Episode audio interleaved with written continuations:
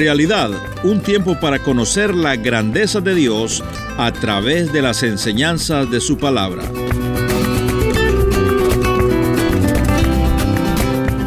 Alguien me dirá, pastor, ¿cómo hago yo para aferrarme? Si es cierto lo que usted dice, que ese regalo de la cruz está disponible y que Cristo perdonó todos mis pecados y mis pasados, ¿cómo hago yo para atrapar esa bendición? ¿Cómo hago yo para recibir ese regalo? La Biblia nos enseña tres cosas. No es cuestión de acciones, no es cuestión de cosas religiosas, no es cuestión de ritos. Es una transacción que tiene que ocurrir aquí en tu corazón y en el mío. A, C, C. A de arrepentimiento. C de confianza, C de confesión.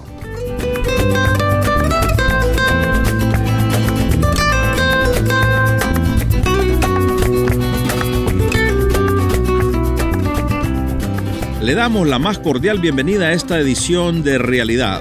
Y ahora con ustedes el pastor y maestro, el doctor Jorge Oscar Sánchez. Cuando yo me acerco a este párrafo tan rico en contenido de 1 Timoteo capítulo 2, encuentro al apóstol Pablo, que fue el misionero por excelencia, el plantador de iglesias, el que regó el Evangelio por primera vez por todo el suelo de Europa, que está dirigiéndose a su hijo Timoteo, que ha quedado a cargo de la iglesia en Éfeso. Una congregación pujante, gigantesca, posiblemente se juntaban en los parques, no sé dónde, calculamos que tenía más de 50 mil miembros esa congregación, y le enseña a Timoteo qué es lo que tiene que hacer como pastor para guiar al rebaño, qué es el rol que él tiene que cumplir, qué es lo que tiene que hacer la iglesia.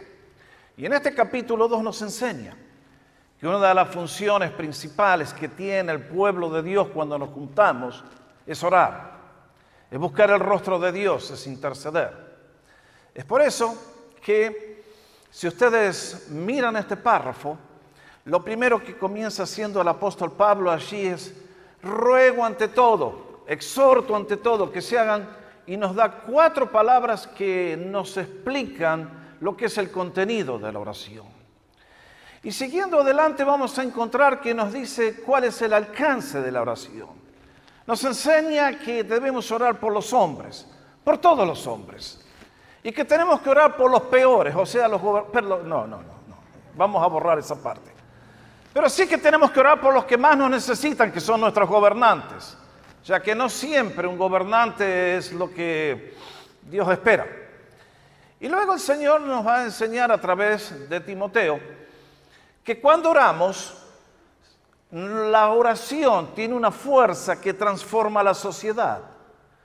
Y el objetivo es que vivamos bien y que vivamos vidas reposadas, con toda honestidad, con libertad. Esta mañana ustedes y yo, debido a las oraciones del pasado, estamos en una tierra donde tenemos libertad de culto. Eso no es posible en muchos países en este momento. Hay personas que por confesar su fe en Jesucristo les va muy mal. Y no solamente eso, que el beneficio de la oración es para nosotros, sino que eso también agrada el corazón de Dios. Es el propósito de Dios. Nunca olvidemos que cuando Dios creó al ser humano lo colocó en un paraíso y hubiese querido que ese paraíso sea nuestra experiencia eterna. Pero algo salió muy mal. Todos conocemos la historia. Y entonces, en la próxima afirmación, el apóstol Pablo nos va a hablar del deseo de Dios.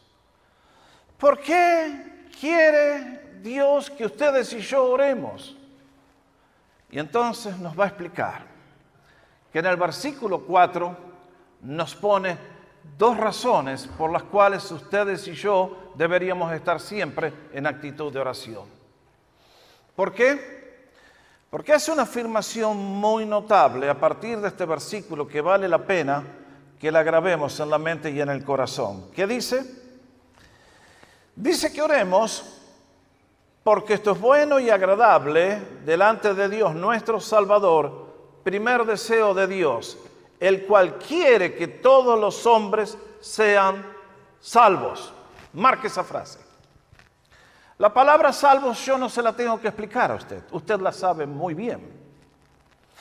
Si usted ha sido atrapado en un incendio en el cuarto piso de un edificio y llegan los bomberos y ponen una escalera, usted se salva.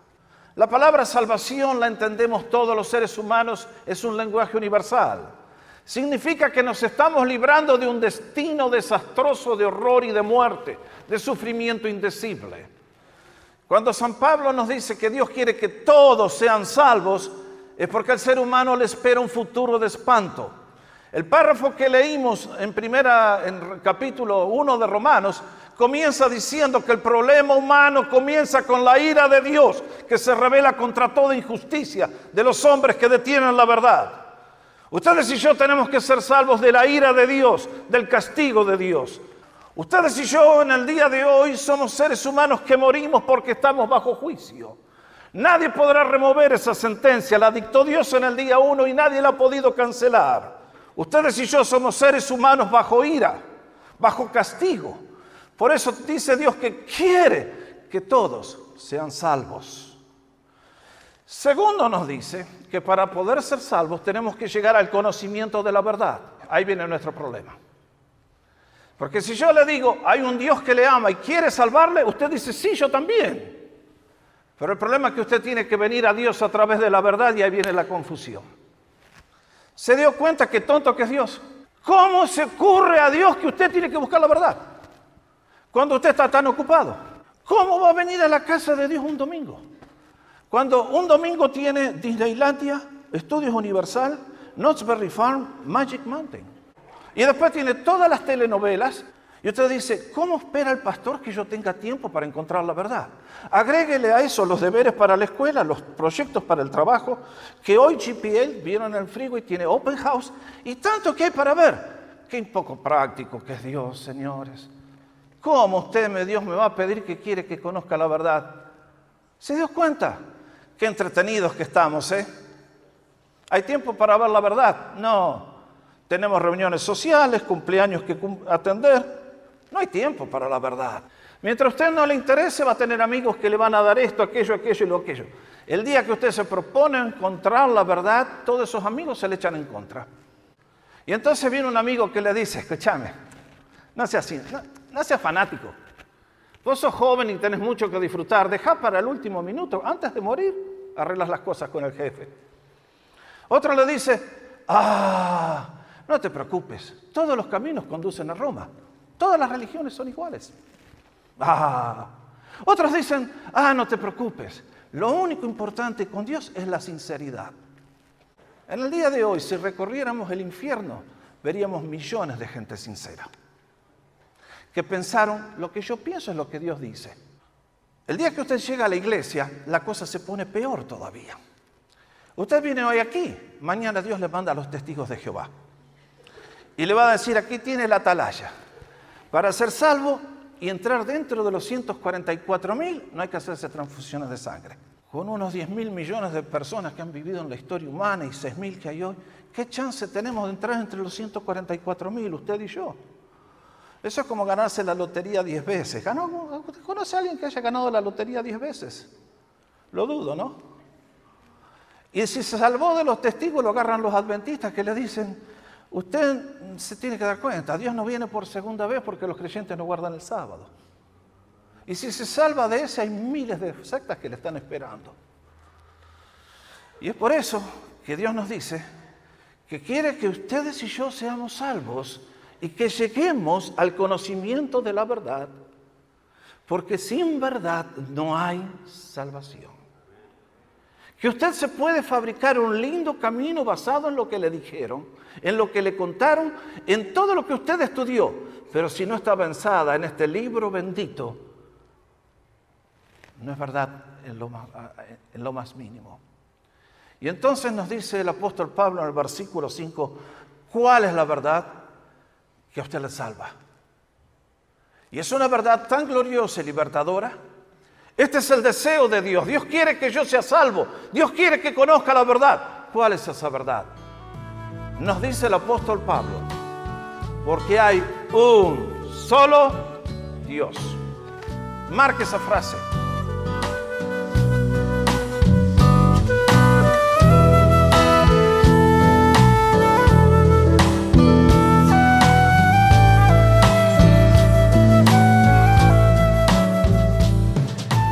La revelación de Dios. No es los hombres que especularon y llegaron a la conclusión que eso es así. No, de ninguna manera. En este universo hay un solo trono, hay un solo Dios, hay un solo creador de las galaxias y un solo dador de la vida. Hay un solo Dios que ha dicho, este es el camino por donde deben vivir y este es el camino por donde deben circular y esta es la manera de vivir y estas son las cosas que me agradan a mí y que les va a traer bendición y que si me dan las espaldas van a sufrir lo que leímos en Romanos capítulo 1. Ese es el trono de Dios. Ahora ustedes y yo que hemos nacido en Latinoamérica, no nos damos cuenta del beneficio que tenemos, porque aunque la religión que nos llegó tiene muchos defectos adentro, incorporados por tradiciones humanas y cosas venidas de la Babilonia antigua, de todos modos nos enseñaron que hay un Dios y un solo Dios. Es feo tener muchos dioses. Cuando el apóstol Pablo llegó a Atenas, dice que la ciudad estaba infectada de ídolos, altares por todas partes. Altares dedicados a todos los dioses sabidos y por haber. Y por las dudas construyeron uno que era el Dios no conocido. Dicen que los griegos le tenían pánico a los dioses, porque eran mentirosos, no se sabían quiénes eran. Un día pedían una cosa, otro día pedían otra. Si usted no conoce al único Dios y al Dios verdadero, su vida nunca puede tener gozo. Es justamente la verdad de Cristo la que nos libera y nos trae paz al alma. Y en este caso nos dice, porque hay un solo Dios. Eso fue lo que Dios le quiso legar a la raza humana cuando llamó a la nación de Israel y le enseñó el Shema. Pregúntele a un judío lo que es el Shema. Es Deuteronomio 6, 4. Shema es el verbo para oye, escucha, oh Israel. Nuestro Señor es nuestro Dios y nuestro Señor uno es. Si ustedes y yo leemos el capítulo 10 de Juan, ¿qué dice? Yo soy el buen pastor. Yo doy mi vida por las ovejas. Todos los que vinieron antes que yo fueron ladrones y salteadores. Al Señor no le interesaba lo políticamente correcto. No le interesaba si el que vino antes era Confucio, Buda, Mahoma, quien sea el Señor a todos esos pretendidos candidatos les dice, ladrones, salteadores, mentirosos. Existen en la mente de seres humanos cuyas mentes han sido distorsionadas por el pecado. Usted va a decir, pastor, ¿usted no cree que los seres humanos con nuestra mente podemos encontrar a Dios? No, no puede. Ustedes y yo tenemos el entendimiento entenebrecido, nos enseña la Biblia. Vean Grecia, lo que les acabo de citar hace un instante. Podemos visitar la Acrópolis y quedarnos deslumbrados con la calidad de la arquitectura. Pero mientras hacían cosas maravillosas en el nivel horizontal, estaban en la ceguera espiritual y adoraban 30 mil dioses diferentes. Mucha gente me dice, ay, nuestros antepasados gloriosos, mayas, aztecas, incas y los mochicas y todo lo demás. Qué gente notable, sí, construyeron hermosas pirámides. ¿Para qué?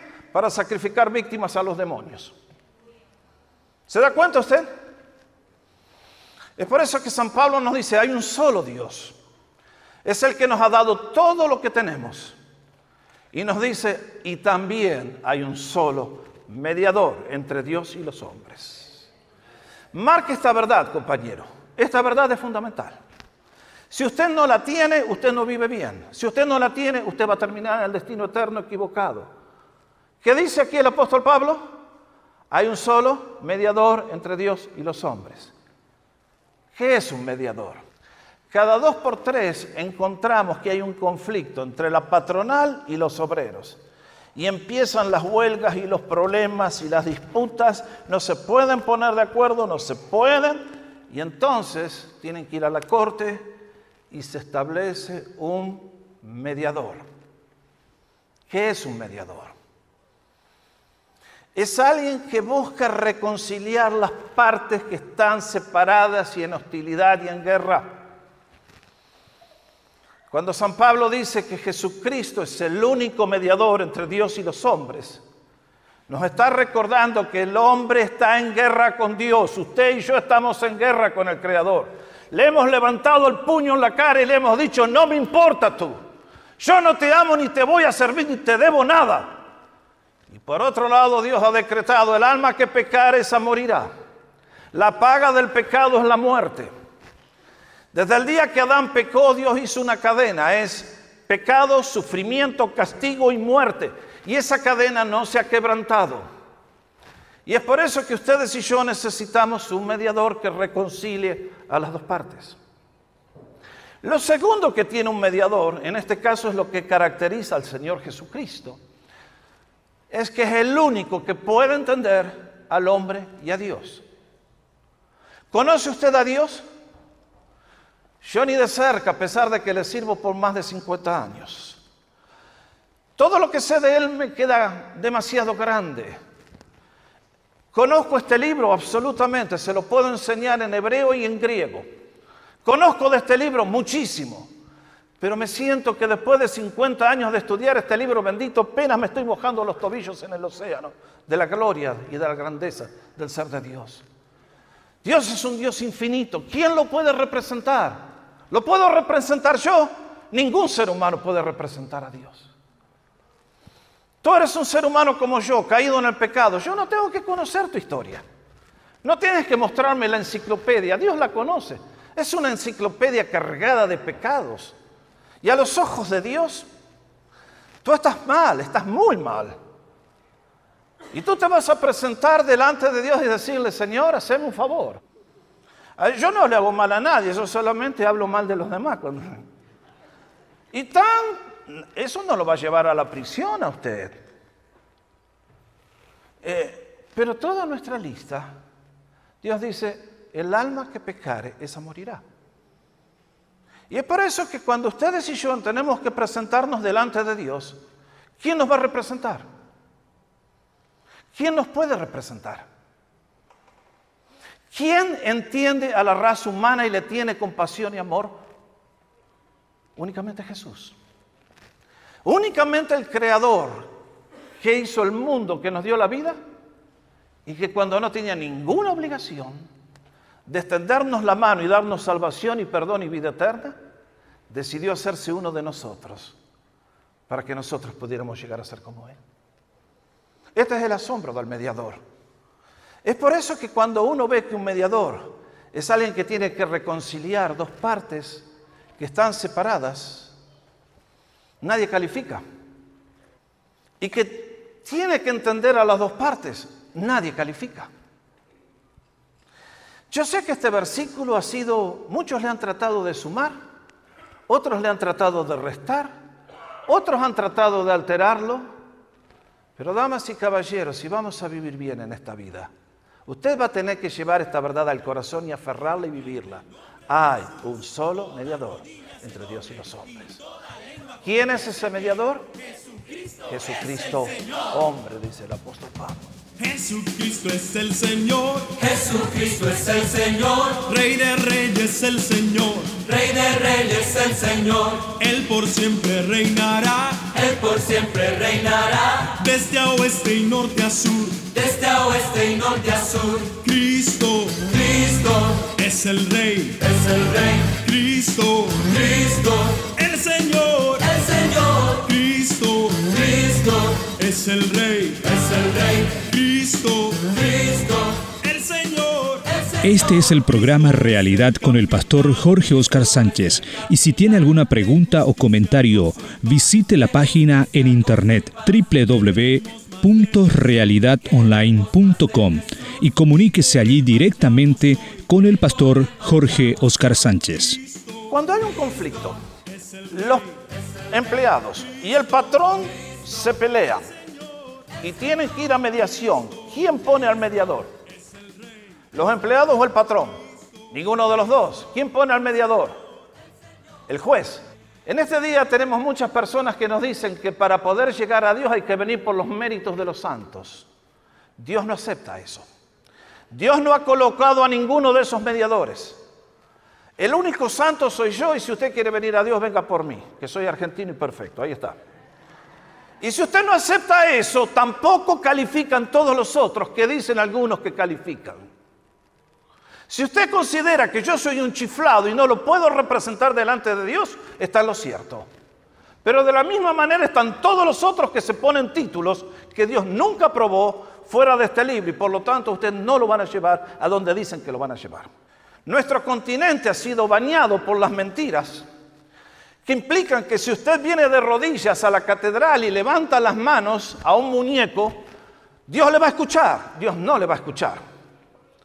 Porque el único mediador, dice la Biblia, que entre Dios y los hombres se llama Cristo Jesús.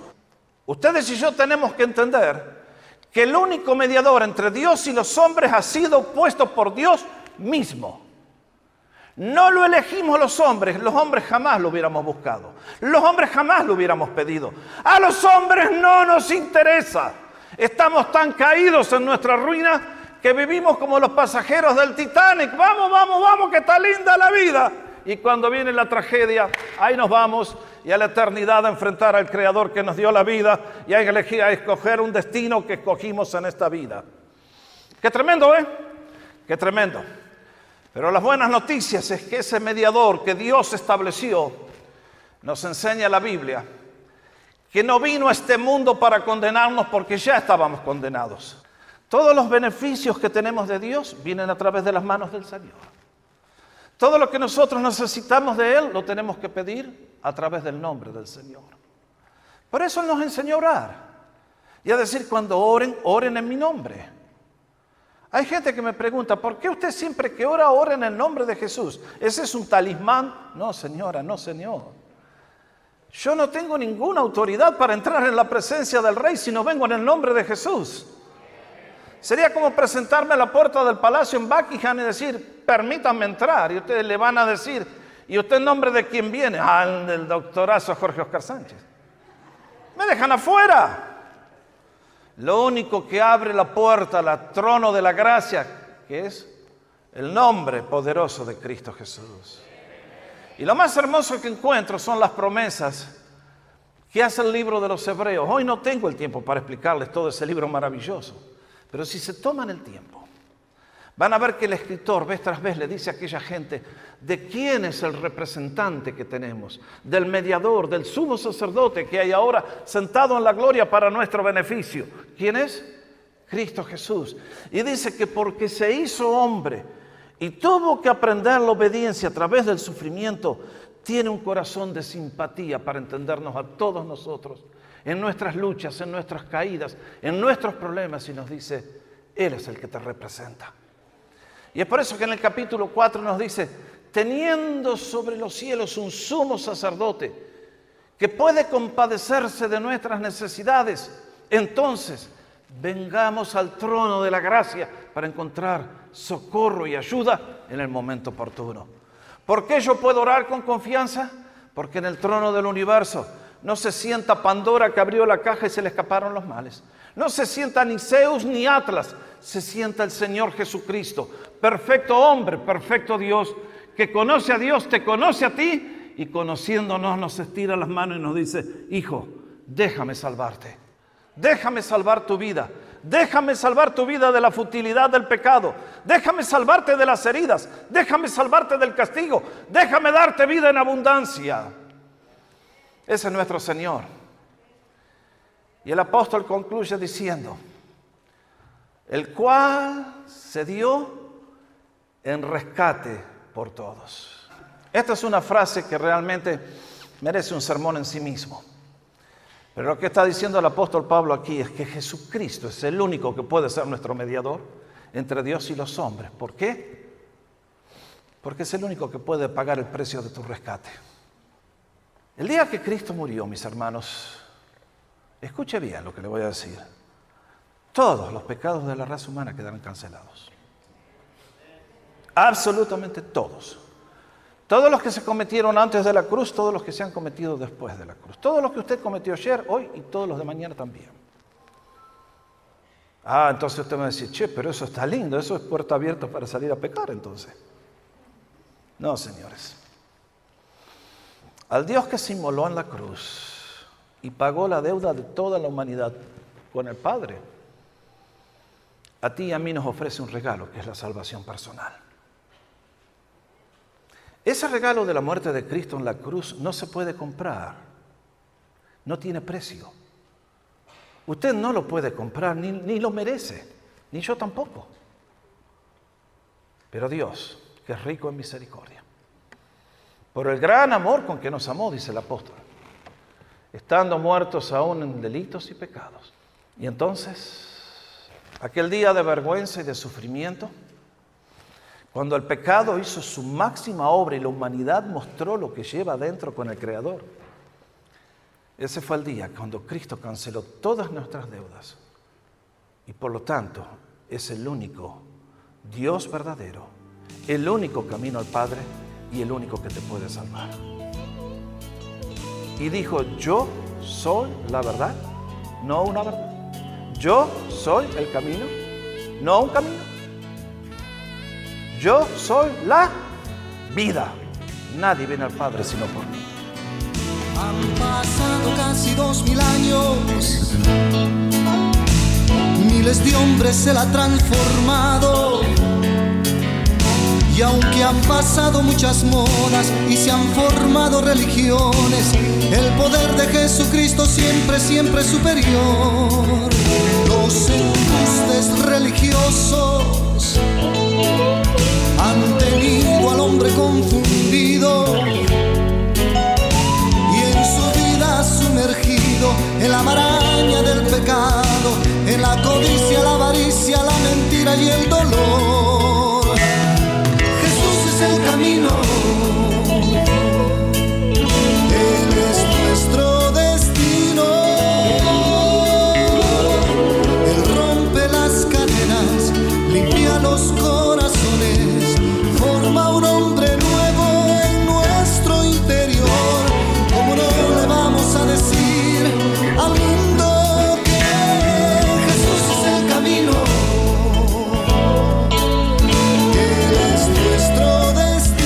Gracias por haber sintonizado Realidad. Espero que haya traído edificación y reflexión a su vida. Realidad es una producción de encuentro y sus preguntas y comentarios son bienvenidos a www.encuentro.ca. Se lo repito, www.encuentro.ca. También usted puede comunicarse directamente con el doctor Jorge Oscar Sánchez a través de www.realidadonline.com. Gracias por su amable sintonía y que Dios le bendiga.